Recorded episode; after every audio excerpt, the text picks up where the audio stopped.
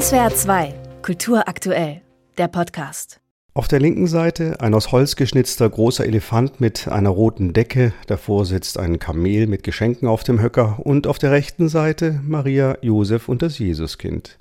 Eine sehr prunkvoll ausgestattete Szenerie, die an eine neapolitanische Krippe erinnert. Italien war das Ursprungsland der Krippenkunst. Von dort aus breitete sie sich im 15. Jahrhundert über den Mittelmeerraum nach Südfrankreich, Spanien und Portugal aus. Auffallend bei dieser Krippe ist die Anordnung des Figurenpersonals, denn im Mittelpunkt stehen diejenigen, die dem Stern nachgereist sind, die heiligen drei Könige, wie in den folgenden Zeilen von Heinrich Heine. Sie frugen in jedem Städtchen, wo geht der Weg nach Bethlehem, ihr lieben Buben und Mädchen? Die Jungen und Alten, sie wussten es nicht, die Könige zogen weiter. Sie folgten einem goldenen Stern, der leuchtete lieblich und heiter. Der Stern blieb stehen über Josefs Haus. Da sind sie hineingegangen. Das Öchslein brüllte, das Kindlein schrie, die heiligen drei Könige sangen. In einer Krippendarstellung mit Holzfiguren, die aus einer Missionsstation in Malawi stammt, stehen ebenfalls die heiligen drei Könige im Zentrum des Geschehens. Bei genauerem Hinschauen gesellt sich allerdings zu den Gabenbringern noch eine weitere Figur hinzu. Sie trägt Federschmuck auf dem Kopf, ein Federkleid und schaut ebenfalls in Richtung Maria, Josef und Jesus, die in einer Hütte aus Lehm und Bambus Zuflucht gefunden haben. Die Figur kann als Kultfigur oder Magier eines afrikanischen Stammes gedeutet werden. Kuratorin Friederike Höhn. Das macht die Krippen ja auch so faszinierend, dass sich das immer den lokalen Kulturen auch anpasst. Und das sind die spannendsten Krippen, wo dieser Kulturtransfer ganz stark stattfindet, dass diese Geschichte, die ja doch sehr stark in unserer Kultur verankert ist, die Weihnachtsgeschichte, weltweit doch ganz andere Ausprägungen annimmt und da auch ganz fantasievolle neue Geschichten erzählt werden. 700 Krippen aus mehr als 130 Ländern von fünf Kontinenten hat ein Sammler-Ehepaar seit den 50er Jahren zusammengetragen. Die Krippen sind heute im Besitz der Sammlung Wirth. Die Ausstellung zeigt davon rund 120. Sie folgen dem Stern durch die Weihnachtszeit.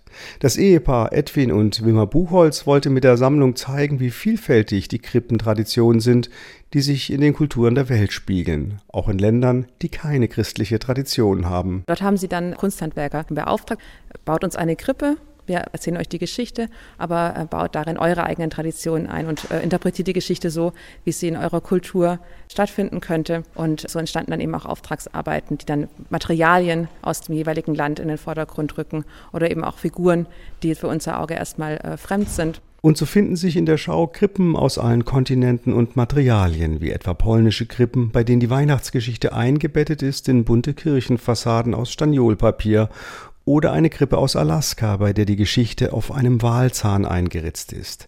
Die Hütte ist ein Iglu und es sind nur zwei statt drei Weise aus dem Morgenland, die auch mit leeren Händen zu kommen scheinen. Also ohne Weihrauch, Myrrhe und Gold.